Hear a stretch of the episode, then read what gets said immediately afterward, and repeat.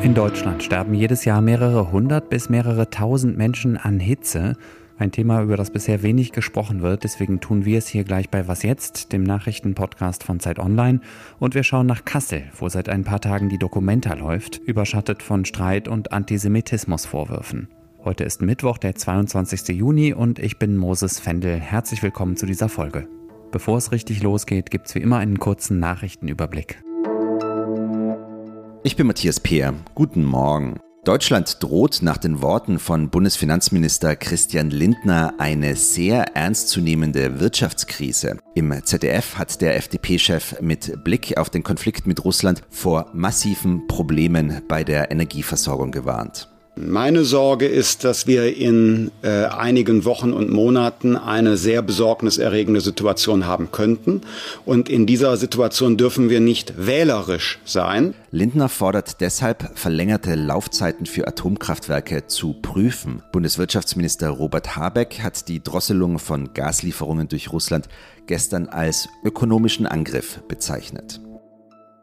Der frühere Komiker Bill Cosby ist erneut wegen sexuellen Missbrauchs verurteilt worden. In einem Zivilprozess hat es eine Jury als erwiesen angesehen, dass Cosby in den 70er Jahren eine damals 16-Jährige missbraucht hat. Nach dem Urteil muss der 84-Jährige der Klägerin 500.000 Dollar Schadenersatz zahlen. Über seine Anwälte hat Cosby in dem Prozess in Kalifornien die Vorwürfe bestritten. Redaktionsschluss für diesen Podcast ist 5 Uhr.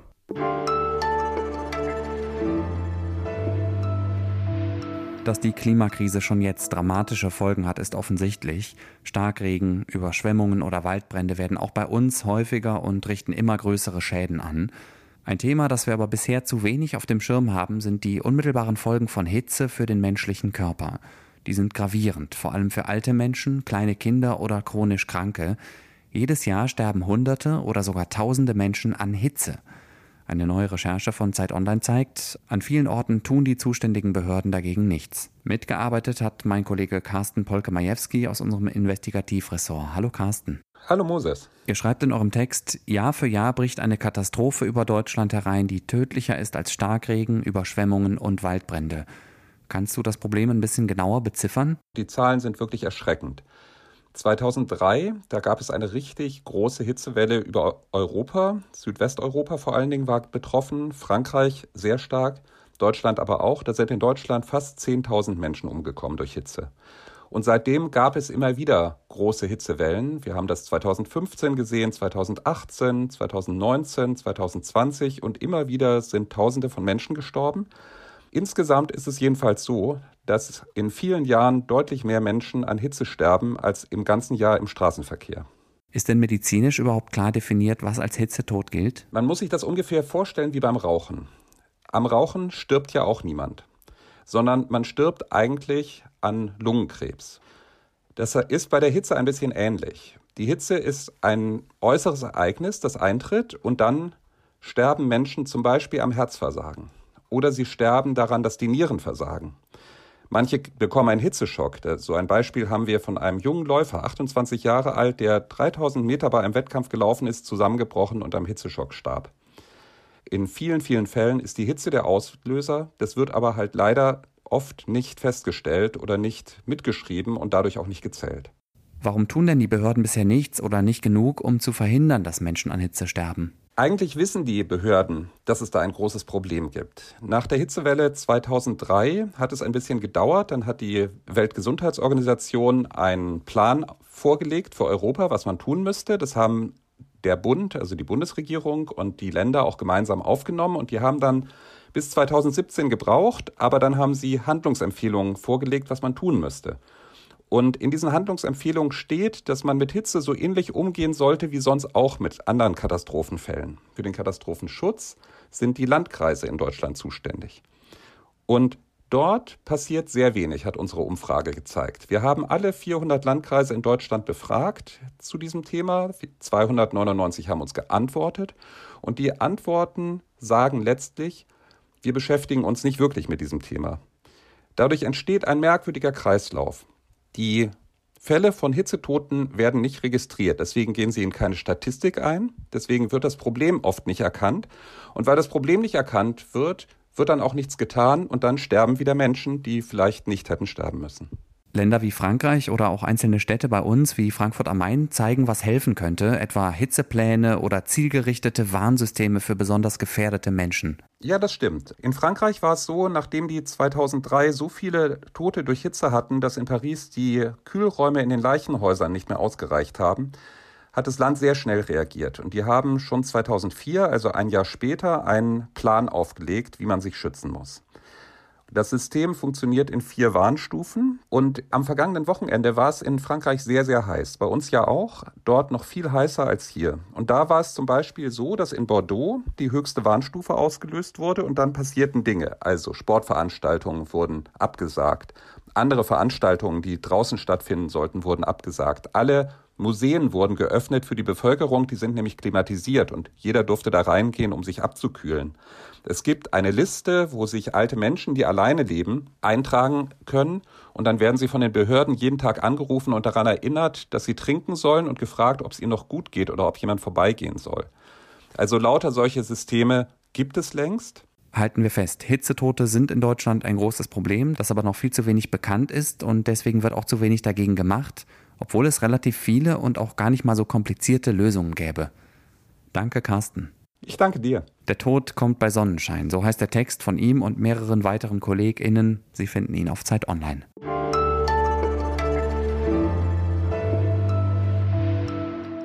Und sonst so?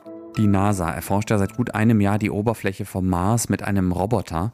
Der hat jetzt da draußen was Interessantes gefunden, und zwar einen merkwürdigen glänzenden silbernen Gegenstand. Auf dem Foto, das die NASA auf Twitter veröffentlicht hat, sieht es ein bisschen aus wie ein Stück Alufolie. Es hat sich dann recht schnell herausgestellt, dass es sich um Müll handelt. Und zwar wahrscheinlich um ein Stück Thermofolie. Die soll zur Landeausrüstung des Roboters gehört haben und bei der Landung abgefallen sein. Ich finde das irgendwie bezeichnend für den Zustand der Menschheit im Anthropozän.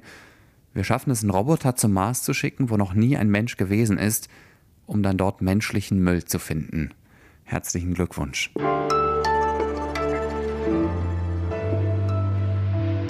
Mit Kassel verbinde ich persönlich nicht allzu viel. Als erstes fällt mir immer der Bahnhof Wilhelmshöhe ein und dann kommt auch schon sofort die Documenta.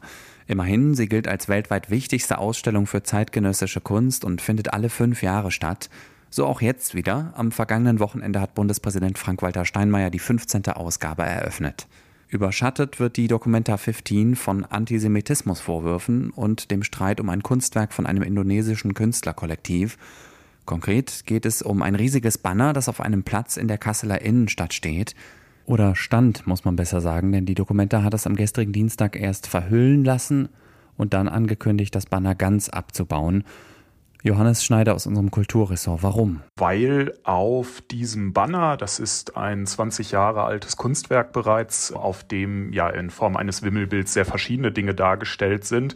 Aber unter anderem sind dort halt auch Darstellungen zu sehen, die inzwischen von einer übergroßen Zahl der BeiträgerInnen zu dieser Debatte als eindeutig antisemitisch gelesen werden. Also da findet man einen Sturmtruppler, so würde ich es mal beschreiben, mit einem Davidsstern am Halstuch und quasi einem Mossad-Schriftzug auf dem Helm, der ein Schweinegesicht trägt. Das ist natürlich eine übelste antisemitische Beleidigung und man sieht auch einen Mann mit Schläfenlocken, einen eindeutig als solchen identifizierbaren orthodoxen Juden, der mit riesigen äh, ja, äh, Raffzähnen dargestellt wird und dann SS-Runen aufgemalt hat. Und das sind schon Darstellungen, die lassen relativ wenig Interpretationsspielraum zu. Erst die Verhüllung des Kunstwerks gestern Morgen und dann am Nachmittag die Entscheidung, das Banner ganz abzubauen. Was für ein Licht werfen diese Entscheidungen denn jetzt auf die Verantwortlichen der Dokumenta? Natürlich ein desaströses, ein sehr schlechtes Licht. Das ist offensichtlich völlig außer Kontrolle geraten. Also die Festivalleitung hatte ja zunächst einmal der Künstlergruppe selber quasi einfach den roten Teppich hingelegt. Sie durfte selber erklären, was sie mit dieser Verhüllung bezweckt. Ähm, hat das quasi genutzt, um anzudeuten, dass sie eigentlich das Opfer in der ganzen Sache ist und dass das nun ein Mahnmal für die Unmöglichkeit von Dialog und Kommunikation, ich habe das jetzt in meinen eigenen Worten paraphrasiert, ist. Und das ist natürlich irgendwie eine ziemlich dreiste Anmaßung. Und jetzt irgendwie, wir versuchen das gerade noch zu recherchieren, wie da genau jetzt die Abläufe waren. Aber offensichtlich hat da jetzt die Politik interveniert. Bevor diese Entscheidung dann verkündet wurde, hat schon die Kulturstaatsministerin Claudia Roth gesagt, dass sie sich einen Abbau dieses Banners und auch dieser gesamten Installation wünscht.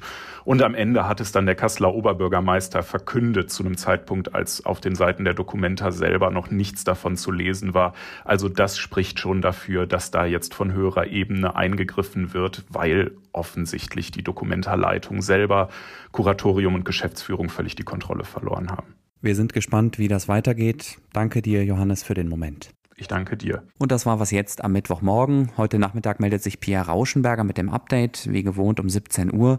Ich bin Moses Fendel. Kommen Sie jetzt erstmal gut durch den Tag.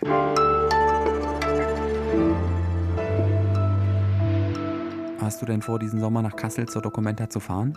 Ich habe den Diskurs mit Interesse verfolgt. Dirty Confession stand jetzt, äh, plane ich in meinem leider sehr vollen Leben gar nicht dorthin zu fahren.